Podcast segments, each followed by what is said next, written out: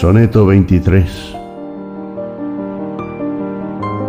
Al actor imperfecto que en la escena declama torpemente, intimidado, o cual bestia feroz embravecida que en el propio furor el brío agota, en mí poco confiado, olvido pronto del amor la perfecta ceremonia, y el brío de mi amor flaquea vencido bajo la carga de su propia fuerza.